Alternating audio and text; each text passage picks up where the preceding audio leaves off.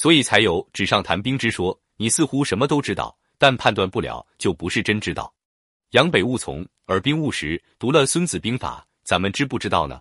正确答案是不知道。知道自己不知道，兵法就算没白读。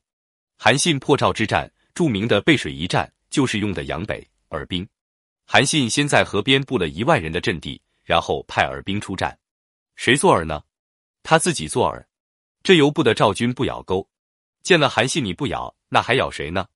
拿主帅，甚至拿皇上做耳兵，这在历史上不止一回。因为这个饵让人无法拒绝，知道是饵也要咬钩，更别说一兴奋起来，哪管什么饵不饵的。不过这主意只能老板自己拿，谋臣一般不敢建议老板当饵。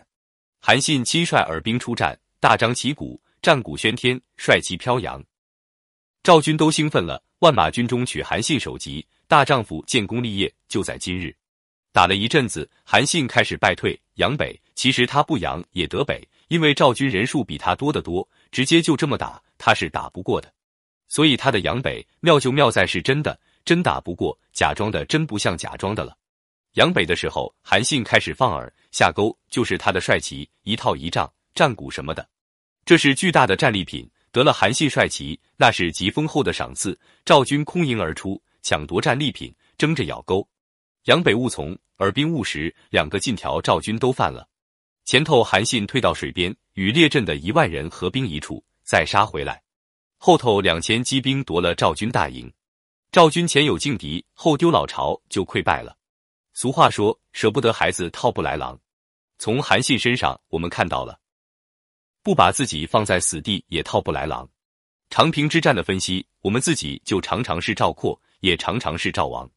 原文中是这样说的：“故用兵之法，高陵勿向，背丘勿逆，阳北勿从，锐卒勿攻，耳兵勿食，归师勿遏，为师必却，穷寇勿破。此用兵之法也。”本人详解：阳北勿从，耳兵勿食。著名的纸上谈兵的赵括，在战国最惨烈一战——赵国被坑四十万卒的长平之战，就犯了这两条。